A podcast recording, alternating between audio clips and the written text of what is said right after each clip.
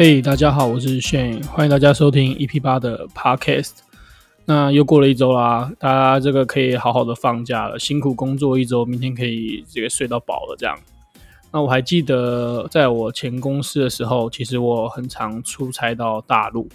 我那个时候大概一年要出差二分之一到三分之一吧。那我们出差到大陆的时候啊，其实一到六都要上班，然后每天都要上班到可能 maybe 十点十一点这样，有时候忙一点可能还要到十二点，真的是最硬的那种。所以每次出差完回来都长得跟工厂一样，整个跟工厂的形状一模一样。那刚刚大家都应该都有一起看完云茹的这个男单四强赛吧？其实真的非常可惜啊，差一点点又多一面铜牌了。然后德国的选手其实他的发球应该看起来是蛮多变的，感觉一直在用不同策略想要取分。但不过没关系，我们八月一号还有一场就是团体战，然后里面有呃智渊、云如跟建安。这个三大这个乒乓球的男神要为我们再次奋战，所以我们八月一号可以再一起为他们加油。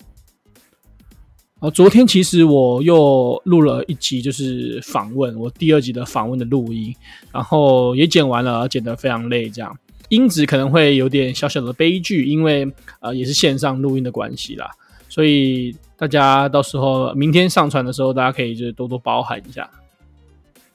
那其实不知不觉已经上传到 EP 八了。那我现在每天下班都会稍微思考一下，哎，后面几集要录什么啊？然后，呃，以前或是最近有没有什么有趣的事情可以拿来拿来录音？这样感觉是越来越有一套自己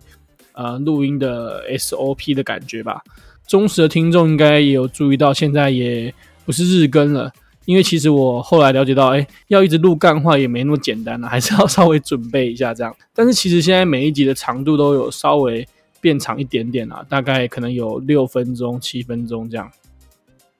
所以我想自己如果后面状况都还 OK 的话，可能给自己一个目标，就维持在一周上传个 maybe 三级左右的这样的产量，应该就 OK 了。那也希望大家多多帮忙分享跟订阅啦。如果觉得有趣或者是有什么建议，都可以来 IG 私讯我跟我说，这样跟我讨论一下。那也很感谢，就是之前听完每一集会来跟我分享心得的观众。那现在其实有发现啊，就是这些呃跟听众的反馈啊互动，其实都是会增加自己想要继续做下去的动力啊。因为你会发现说，哎，其实有人呃真的喜欢听你在。讲一些东西，这样就还蛮开心的。那如果其实你是很不好意思表达的，那也没关系，你可以选择就是每一集抖内我的一百块啊、两百块，这样也是一个非常好的选择。我也可以就是很贴近的感受到你的这个支持。那今天想跟大家分享一下我毕业后短暂的打工经验好了。那这个打工经验其实是在我当完兵到我要去日本之前这段期间。那在这段期间，其实我有去附近的国小，就是松林国小去当呃自然科学社团的老师，然后还有去我们的工业区，呃，去当去五十岚打工这样。那今天来说一下五十岚打工的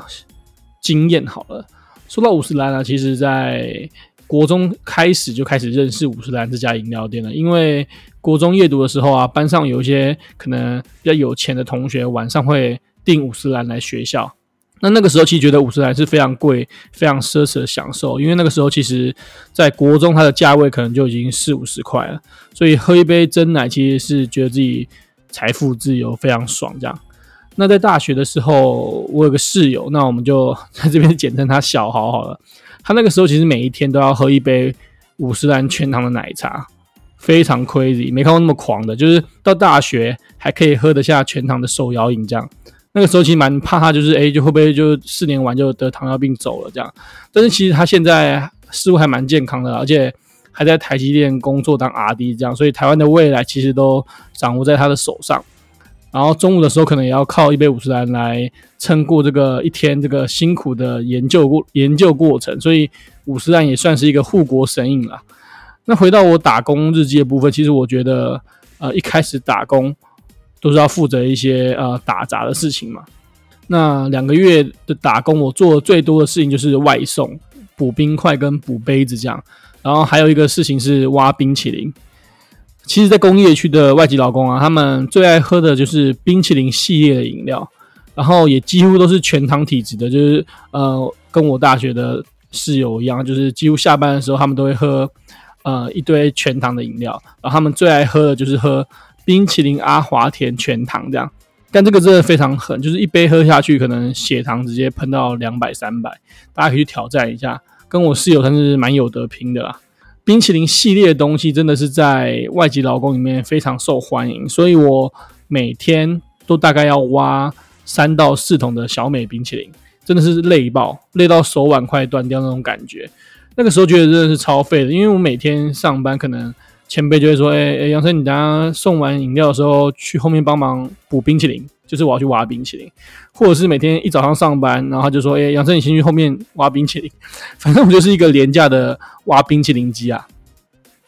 然后到后期的时候，其实有稍微进步到点单啦，就是可以帮忙跟客人点饮料，然后也可以帮忙泡一种饮料，叫做红茶拿铁。”那为什么我能泡红茶拿铁呢？因为红茶拿铁其实就是红茶五十趴，牛奶五十趴，完全不需要摇的那种饮料，所以我可以负责帮忙调。嗯，大家不知道有没有发现，你单点红茶跟你点红茶拿铁的红茶是不一样的。就如果你去饮料店看，你单点红茶，它其实是从呃吧台上直接拉红茶出来这样，但是如果你点红茶拿铁，它会从冰箱去拿红茶出来。因为用呃红茶拿铁的红茶其实是锡兰红茶，那我自己其实觉得红茶拿铁那样配起来比较好喝啦，所以你其实你自己回家，如果呃你买了一个单点红茶回家加牛奶是味道是完全不一样的。那如果说到五十岚比较喜欢的饮料的话，我自己是蛮第一个当然蛮喜欢红茶拿铁的，然后第二名可能是红茶玛奇朵之类的。我不知道现在大家还喜不喜欢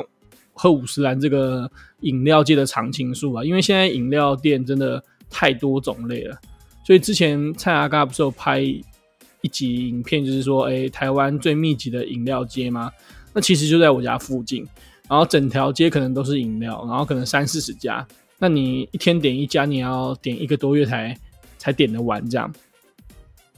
那我觉得其实饮料是真的手摇饮啦，是真的非常疗愈的一个东西啊，尤其在工作非常累，或者是呃出差到比如说大陆啊外面的时候。